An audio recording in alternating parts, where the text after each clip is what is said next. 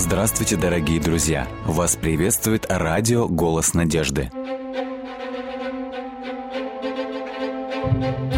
В эфире радио «Голос надежды» программа «Территория разумного замысла».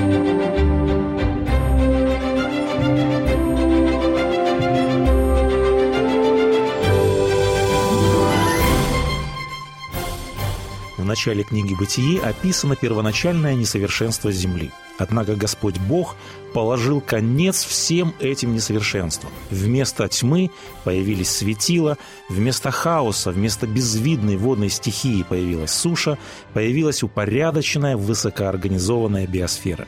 И когда были созданы условия для жизни, Господь обратился еще к одному несовершенству. Сказано, «Земля же была пуста», то есть земля была безжизненна. И этому также настал конец. Господь Бог своим могущественным словом создает самые разнообразные формы жизни. Этим Господь показывает, что Он обладает властью не только над космическим пространством, Он обладает властью не только над стихией огня и воды, Господь Бог обладает также властью и над жизнью. В первой главе книги «Бытие» мы читаем «И сказал Бог, да произрастит земля зелень, траву сеющую семя, дерево плодовитое. И стало так. В пятый день, по слову Господа, сказано, появились различные виды рыбы и птиц, а в шестой день появились живые существа, населяющие сушу. В 20 тексте первой главы книги «Бытие» повеление Бога звучит «Да кишит вода живыми существами». Слово «кишит» указывает на невероятное изобилие. Воды буквально стали кишеть различными видами. Если посмотреть на таблицу биомассы Земли, то есть массу всех живых организмов на Земле, мы сможем увидеть, что основную часть биомассы на суше, на континентах составляют растения. Это 99%.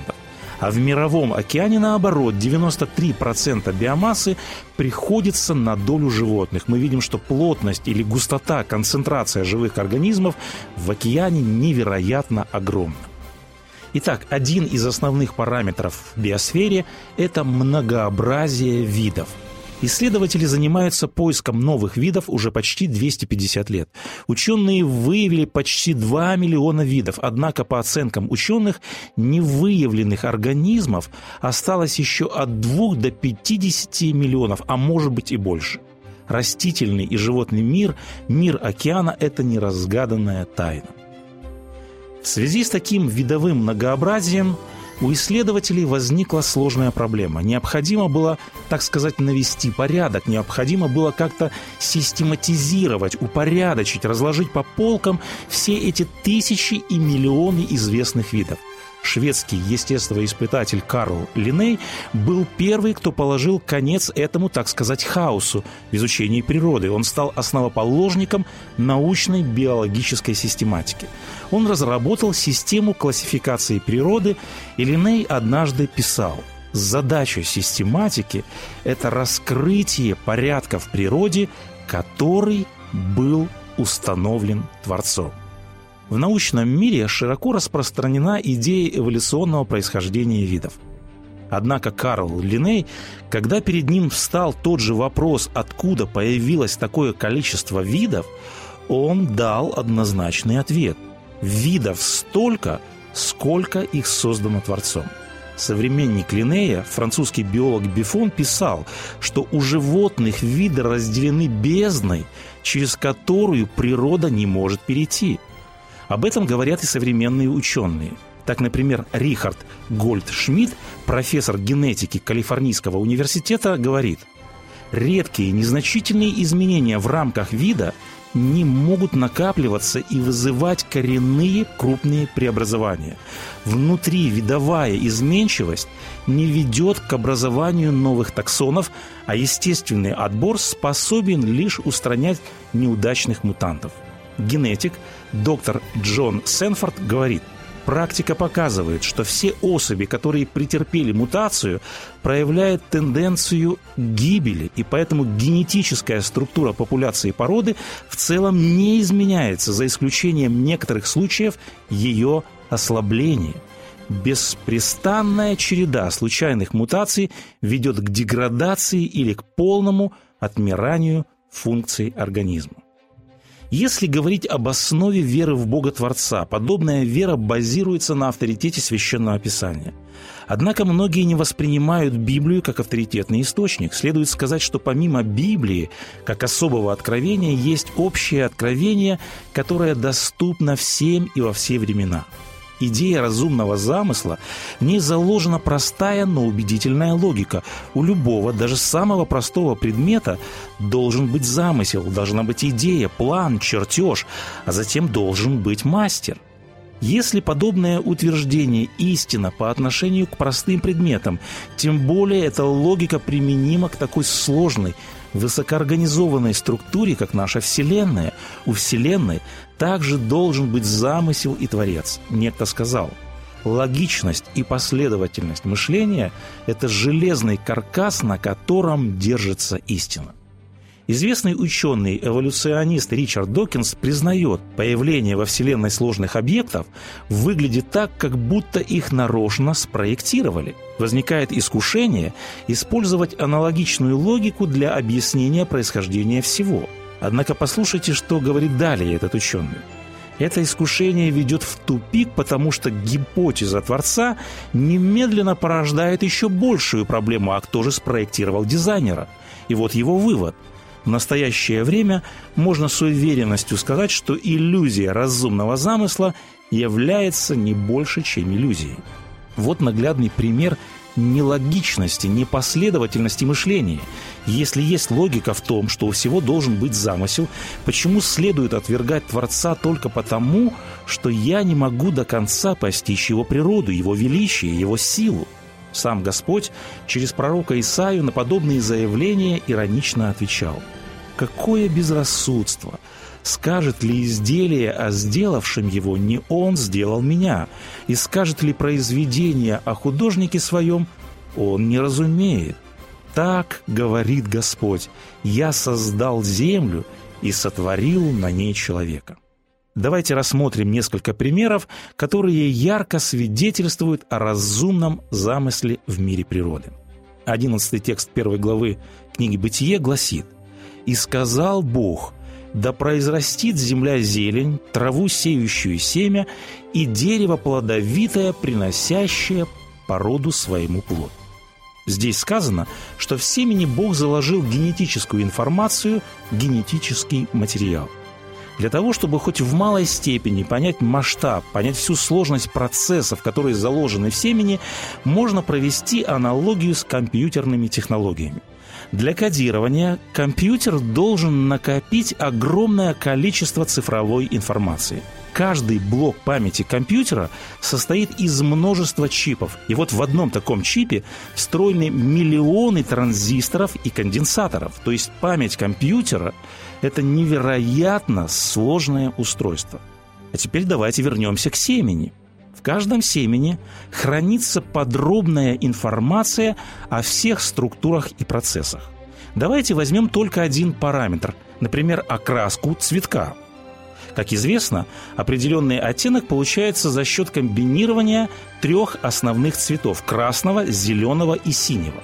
Компьютер разбивает цвет или изображение на мельчайшие элементы, то есть на пиксели, и комбинирует пиксели так, чтобы получился нужный оттенок. Так вот, чтобы запрограммировать определенный оттенок, чтобы запомнить, чтобы заложить в память компьютера каждый из этих миллионов пикселей в определенном порядке, специалисты в области компьютерного программирования говорят, что для этого необходимо огромное количество памяти – Однако окраска цветка изменяется в зависимости от различных условий. Например, окраска меняется на протяжении жизни цветка. Например, окраска может меняться в зависимости от уровня освещенности помещения, в зависимости от колебания температуры окружающей среды, а также может меняться в зависимости от содержания минеральных веществ в почве. Эту информацию также необходимо заложить в память. Далее, для каждого из этих четырех факторов необходимо знать, какой именно из многих тысяч химических и физических показателей имеется в виду. Однако это только окраска цветка. У растения всего 24 вида растительной ткани, поэтому необходимо запрограммировать окраску и других частей растения – А сколько еще параметров и отличительных признаков в растении? Информация о внешнем строении, информация о внутреннем строении – это очень и очень длинный перечень признаков и отличительных характеристик. Надо сказать, что это миллионы бит информации.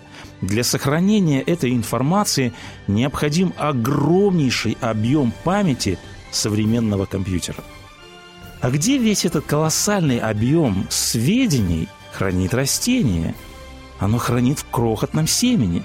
Возьмем, например, тропическое растение под названием питкерния кукурузолистная – у этого вида растений, обратите внимание, на 1 грамм веса приходится 25 тысяч семян. Чтобы разглядеть это семя, необходимо вооружиться лупой. Однако есть еще более миниатюрные запоминающие устройства, которые изобрел Бог. Это споры грибов. Они вообще микроскопические, и в них заложена вся информация о творении трудно представить, насколько сложные технологии заложены в семени. Мы видим, что божественные технологии не могут сравниться с самыми совершенными компьютерами. И вот еще что, помимо информации, необходимо сохранить еще и биологический материал – Семена некоторых растений выживают в самых экстремальных условиях. Некоторые семена могут храниться тысячелетиями при крайне высоких температурах или при крайне низких, и все же эти семена могут дать потом всходы. О чем свидетельствуют все эти технологии непревзойденной сложности – это свидетельствует о замысле, это свидетельствует о том, что должен быть изобретатель, должна быть гениальная инженерная мысль. Псалмопевец говорит «Велики дела Господни, дело его слава и красота, памятными соделал он чудеса свои». Когда мы говорим о многообразии жизни, когда мы говорим об идее разумного замысла, позвольте сказать об удивительном существе под названием «морской наутилус» – форму раковины наутилуса обычно называют золотой спиралью. Золотое сечение или золотая пропорция – это особое явление в природном дизайне, которое открыли ученые. То есть эти пропорции способствуют ощущению симметрии, ощущению красоты и гармонии. Однако золотое сечение – это не просто случайность, это точно просчитанная математическая формула. Это константа, и она имеет строго выверенное число. Эта божественная пропорция, божественная симметрия присутствует во всем создании. Золотые пропорции проявляются также в отношении различных частей тела. Дело в том, что именно эти пропорции приятны для восприятия. В результате мы получаем глубокое эстетическое наслаждение. О чем свидетельствуют золотые пропорции в природе – это еще одно доказательство того, что в дизайне Бога есть замысел, есть математический расчет. Формулу красоты, константу дизайна просчитывал сам Господь Бог. Как сказал один автор, в дизайне Бога мы видим отпечаток пальцев Бога. Господь Бог побеспокоился не только об инженерных функциях творений – он также побеспокоился о том, чтобы все, что нас окружает, доставляло нам также и эстетическое наслаждение. Есть мнение, что все эти сложные технологии и расчеты возникли случайно, без определенного замысла. Однако в Библии сказано «побеседуй с землей и наставит тебя, и скажут тебе рыбы морские, кто во всем этом не узнает, что рука Господа сотворила сие». О чудесах инженерной мысли, инженерных решений Господа Бога, Творца неба и земли, можно говорить бесконечно. Однако будет несправедливо, если мы не упомянем о верхах путей Божьих. В 103-м псалме книги «Псалтырь» псалмопевец описывает дни творения, и о пятом дне творения он говорит там, в океане, плавают корабли, и далее он говорит, там этот Левиафан, которого ты сотворил играть в нем. В современном переводе этот текст звучит «Ходят там корабли и чудо морское Левиафан». Господь говорит о Левиафане и в разговоре с библейским патриархом Иовом. Самыми большими существами на нашей планете считаются голубые или синие киты. Скорее всего, именно об этом морском гиганте, говорит псалмопевец и Господь Бог в книге Иова. Вот что Господь говорит о Левиафане. «Нет на земле подобного ему. Он царь над всеми сынами гордости». Дословно, он царь всех живых творений. Господь говорит, нет подобного ему, нет более крупного, нет более мощного, нет более громкого, чем Левиафан, чем это морское чудо. В 40 главе книги Ева сказано, что это верх путей Божьих. Когда мы читаем библейский текст, мы видим, что Господь посвятил описанию Левиафана почти две главы, это 40 и 41 главы книги Иова. Господь здесь подробно описывает всю мощь, всю силу этого морского гиганта. Почему Господь так подробно описывает это морское чудо в кульминации своей речи в книге Иова? Здесь следует сказать о драме в жизни Иова. Если говорить с человеческой точки зрения, с Иовом случилось самое худшее, что может произойти с человеком – в один момент, в один миг Иов теряет почти все. Он теряет все свое имение, он теряет слуг. Погибают все его дети и, наконец, последний неожиданный удар. Иов смертельно заболел. Трудно даже представить, что может переживать человек в подобных обстоятельствах. На что смотрит Иов? Иов смотрит на свои обстоятельства, и что он видит? Или, вернее, э, сказать можно было бы вот о чем, вернее, чего Иов не видит – что для Иова не очевидно. Для Иова не очевидна справедливость Бога, мудрость Бога, Его любовь, Его контроль над этим миром. Не очевидна Его сила, все это не очевидно. Всего этого Иов не видит. В какой-то момент каждый из нас задавал Богу вопрос, «Господи, Ты управляешь этим огромным сложным миром. Однако я не вижу, что ты как-то контролируешь ситуацию в моей жизни. Я не вижу, что ты как-то управляешь моей жизнью. В результате многие разочаровываются в Боге. Как Господь отвечает на этот непростой вызов? В ответ на вопрошание Иова Бог произносит две речи. В первой речи Господь представляет Иову картины творения. Посредством этих картин творения Бог задает вопрос «Иов, можешь ли ты создать этот мир так, как создал его я?» Далее следует вторая речь, и именно во второй речи Господь в кульминации подробно описывает Левиафана. И далее Господь снова спрашивает Иова, «Такая ли у тебя мышца, как у Бога? Можешь ли ты удою вытащить Левиафана и веревкою схватить за язык его?» Этими словами Господь говорит, Иов, я не только мог создать этот высокоорганизованный мир, но я могу и управлять этим сложным миром. Господь говорит, я могу повелевать невероятной стихии космоса, я могу повелевать стихии огня, стихии воды, и я могу также повелевать Левиафану, этому морскому гиганту. Иисус Христос в Евангелиях говорит, «Взгляните на птиц небесных, посмотрите на полевые лилии, как они растут».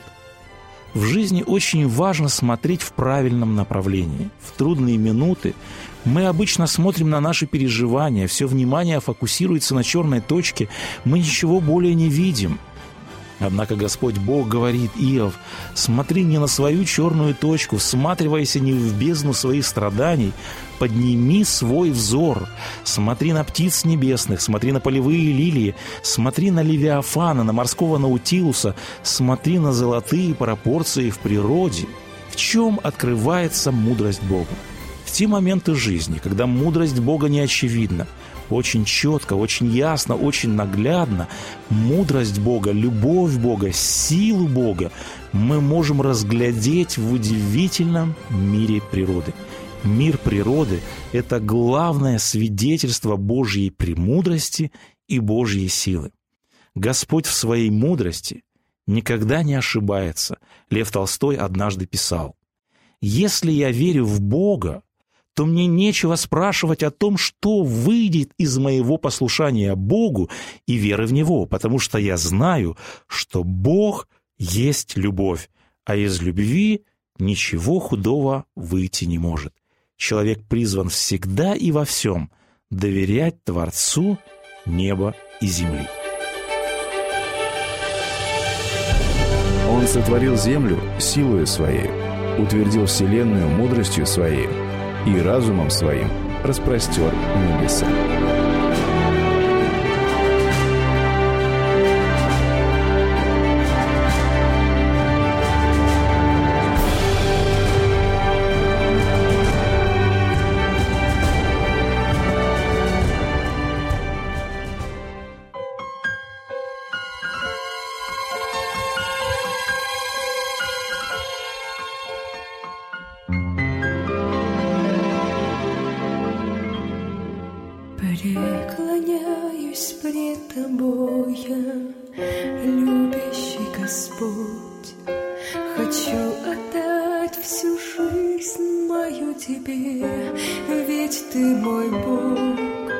Все тайны сердца моего я приношу тебе.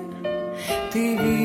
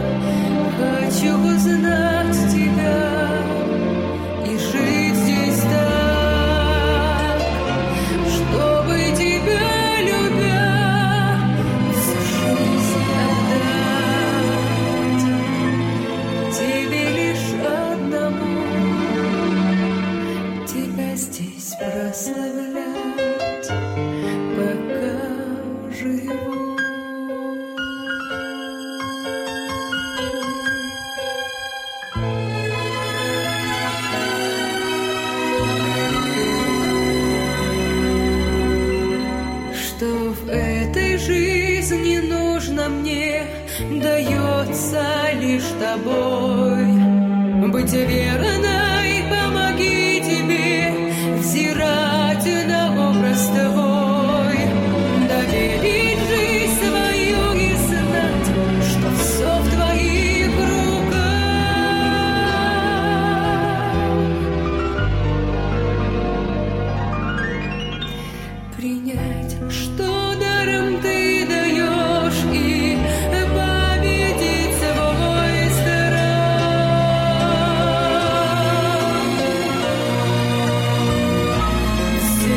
would see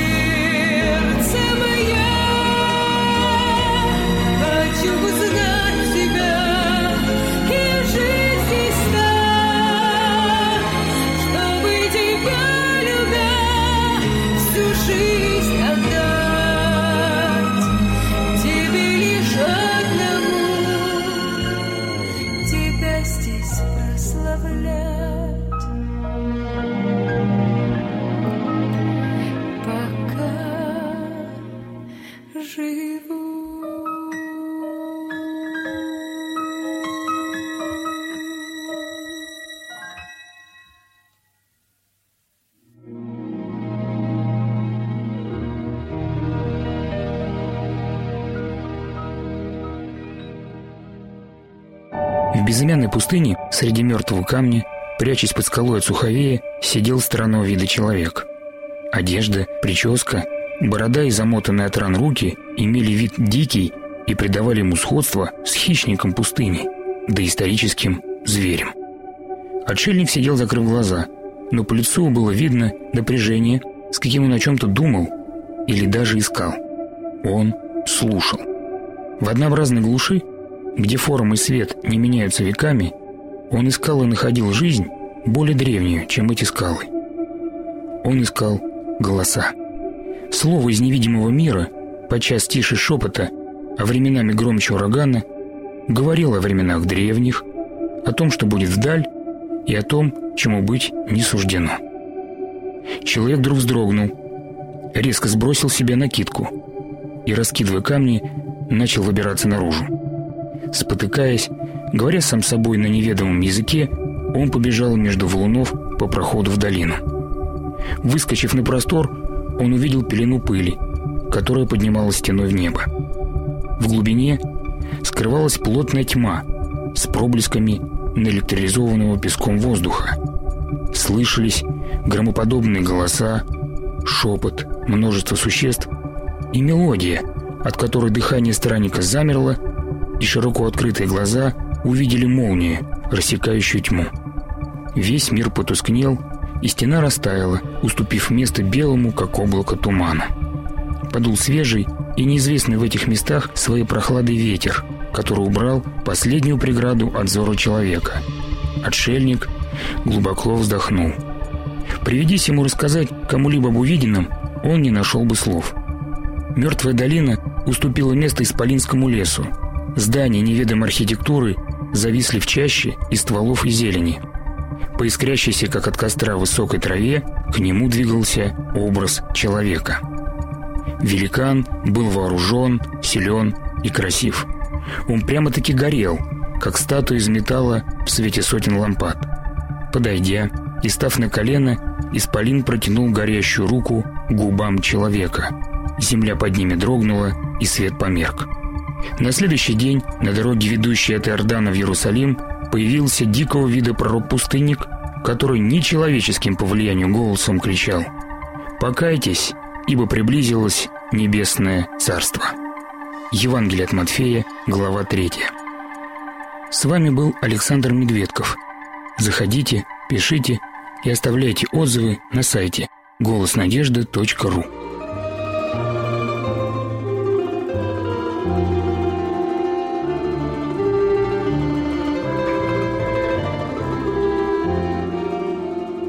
Дорогие друзья, вы можете оставить свои сообщения через WhatsApp и Viber по номеру плюс 7 915 688 7601 или позвонить нам на бесплатную линию, которая работает на территории Российской Федерации. Номер 8 800 100 ровно 1844. 8 800 100 ровно 1844.